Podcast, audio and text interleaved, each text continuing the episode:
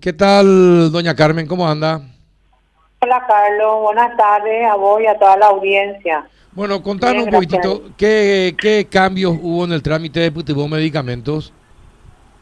Bueno, lo que hicimos fue acortar los procesos, sacamos el, la foto del presupuesto, eh, solamente ya la persona tiene que incluir el costo del medicamento y también algunas eh, algunos dobles controles que teníamos, dejamos un solo control en caso de la farmacia, por ejemplo, verdad que teníamos farmacia de la institución sanitaria y del Ministerio de Salud. Entonces destrabamos, dejamos un solo control ahí y bueno, eso es lo que hicimos.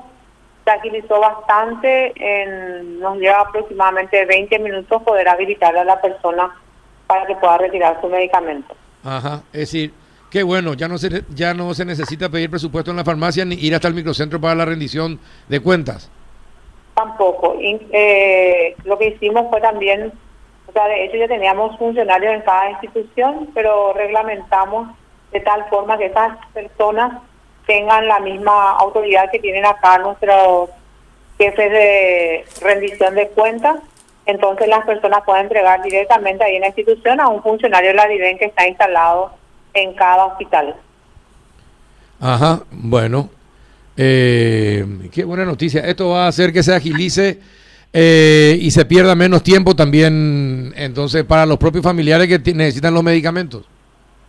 Estamos teniendo muy buen resultado, Carlos.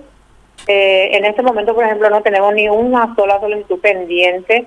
Hoy salió más de, esta mañana ingresaron más de 60 eh, solicitudes, aquellas aquellos hospitales donde no estábamos recibiendo solicitudes, chequeamos cuál era el motivo, como caso de Inerán, caso de Hospital de Capúa, y los directores nos decían que contaban con todos los medicamentos que estaban requiriendo, cosa que siempre dijimos, era que una vez que las farmacias tengan, pues no iba a ser necesario. Eh, tuvimos también de reunión con el director del hospital de clínica y su equipo, los jefes de terapia, eh, acordamos también el tema de las recetas, de tratar de prever que las recetas la gente tenga ya eh, en, el, en lo posible durante el día para que no haya estas recetas de madrugada, de noche, ¿verdad? Que se pueda prever como lo hace el Hospital Inerán, por ejemplo, que nosotros tenemos comprobado, ¿verdad? Que sale la receta solamente una vez al día. Eh, también acordamos con ellos el, la posibilidad de que al instante se han cargado todos los pacientes que están no solamente en terapia, sino que están terapizados, de tal forma que los que vayan ingresando también estén teniendo la posibilidad de solicitar su medicamento ya en ese mismo momento. Y bueno, estamos eh, trabajando de manera conjunta con todos los hospitales, de tal manera que la respuesta sea satisfactoria para, para los familiares. Estuve consultando ahí con los familiares, salí estuve recorriendo con los familiares, todos habían recibido su solicitud y no les llevó más de 20 minutos esa respuesta. O sea, estamos, estamos funcionando bien. qué bueno. Eh, Rafa, ¿le quería hacer una consulta? Sí, eh, sí, ¿qué pasa con las, eh, con las urgencias, por ejemplo, que, pueden ocurrir a la noche? Eh, es cierto que seguramente gran parte de los casos se pueden prever pero en caso de urgencia, por ejemplo, que un paciente se descompense o que entre en terapia, eh, en, ese caso hay una línea, hay una línea disponible a la noche o algún procedimiento previsto. Rafa, los pedidos se pueden solicitar de hecho 24 horas. El ah, problema que tenemos, el problema que tenemos eh, en realidad es el trabajo con los bancos, ¿verdad? Porque los bancos no, no autorizan a la noche. Ese es un tema. Tenemos un tope de horario con el tema de los bancos, por eso estamos acordando justamente para que ellos tengan cierta previsibilidad, porque eh, vos sabes bien, ¿verdad? Porque deciré médica, ellos eh, tienen un ojo, eh, claro que no pueden prevenir todo el 100% pero es increíble, por ejemplo, yo pongo el ejemplo de Dinerán porque es nuestro buque insigne en esta, en esta pandemia, ¿verdad? Y ellos eh, tienen previsibilidad y sacan la receta solamente cada 24 horas, ¿verdad? Y es lo que estamos tratando también de lograr con los otros hospitales, porque los bancos son los que emiten, ¿verdad? Emiten el, eh, liberan el presupuesto y si ellos no liberan, no llega el medicamento, o sea, no llega la autorización, el mensaje donde se le autoriza al paciente a ir a retirar, al pariente a ir a retirar el medicamento. Ese es el inconveniente que tenemos, pero justamente eso es lo que tratamos de prever, incluso también ya sábado, domingo. Yo estuve el sábado también en el hospital de clínica, hablábamos con los médicos de tal manera que dupliquen la receta para que puedan tener ya su medicamento para el domingo y logramos bastante aplacar esa necesidad. Qué bueno. Adela. Sí, sí, esta donación, ¿qué tal Carmen? ¿Cómo estás? Maravilloso, me, qué lindo escuchar. Hola, Adela que se le está asistiendo de una manera rápida a los pacientes y de paso también tranquilizar un poco más a los familiares.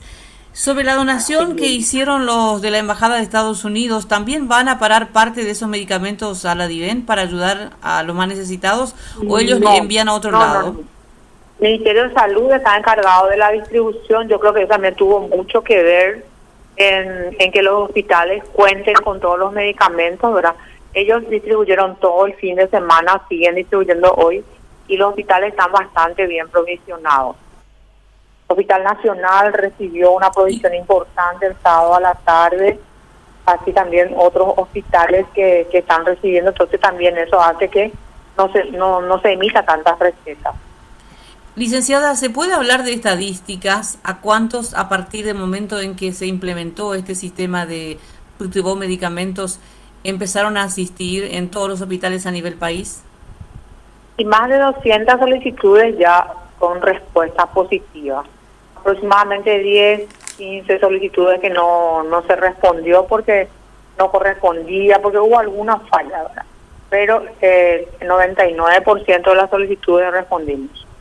¿Y qué hacer con esas personas que dijeron haber presentado y resulta ser que porque había una necesidad urgente de, esos medicamentos, aparece la lista que fue solicitada a la DIVEN.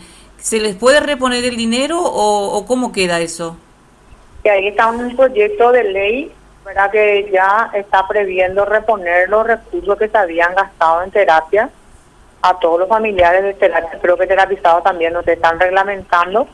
Eh, esa es una ley que salió del, del, Congreso Nacional, tengo entendido, ¿verdad? Sí. Ahora, Rafa. Va a reponer los recursos que se gastaron, se va a reponer a los familiares.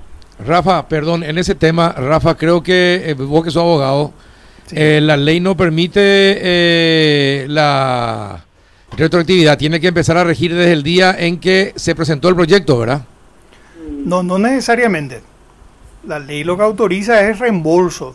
Sí, ya sé, pero si la ley sale ahora, no puede, no puede servir para lo que ya presenta, lo que ya, ya gastaron, sino lo que a partir de momento, creo, creo que la interpretación era desde el momento en que se presenta el proyecto, ni siquiera es desde el momento en que eh, se promulga, sino desde el momento que se, para dar más oportunidad a la gente eh, que está en esta situación, pero no, no puede hacerse en, más retroactivo, más tiempo atrás. No, no necesariamente. Y yo te digo que una, ley puede... La semana pasada ya se discutió ese tema ¿eh? y estuvimos discutiendo acá en la radio también. ¿Para qué están sí, bueno, pero, pero te digo que no es, no es un principio constitucional. Lo que no, no se puede aplicar en ningún caso en forma retroactiva es una ley penal. Pero otras leyes sí. de hecho, hay leyes, fíjate, todos los rescates, eh, no sé, cuando hubo la crisis financiera, todo eso fue retroactivo. ¿El qué? Y el rescate. El rescate siempre es retroactivo. Cuando vos, eh, cuando vos haces, pero, el rescate, una ley, el, rescate, eh, el rescate no era por el total, el rescate era por una porción ínfima. Sí, sí, claro, pero en este caso estamos hablando no de pérdida solamente financiera como fue la crisis. No, no, yo nomás para, para, que la estamos gente, hablando de una cuestión para que la gente no se ilusione demasiado. Es mejor nomás tener los pies sobre la tierra y ver cómo sale la ley después. Oye, se pero vos, ¿cómo discriminás?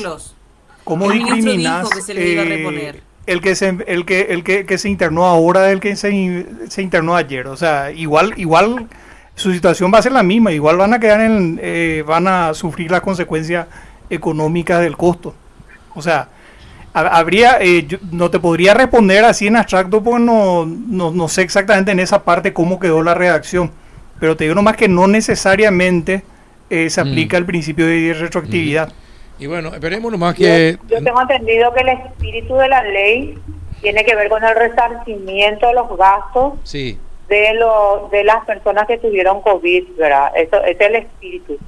Yo creo que por lo menos los de este año van a estar incluidos. Bueno, yo así por lo menos es lo que creo que ahora es donde tenemos la mayor cantidad de pacientes, ¿verdad? Es, es realmente la, la situación más complicada que estamos atravesando en este momento. Yo Carmen, creo que por lo, menos, por lo menos ellos, sí. ¿Tu hisopado cómo te salió? Negativo. Gracias a Ah, Dios. Buenísimo. Estamos bien. Qué suerte, porque habían Buena mencionado en algunos lugares que era positivo. No, no, no, no. Me salió negativo. A vos también te salió negativo. Qué cosa. Tenemos suerte, nos cuidamos bien. Está bien. Está bien. Sigan cuidándose. Gracias por tu tiempo, doña Carmen. Un abrazo. Gracias. a Hasta luego. Muchas gracias. Carmen Alonso, directora de la DIVEN.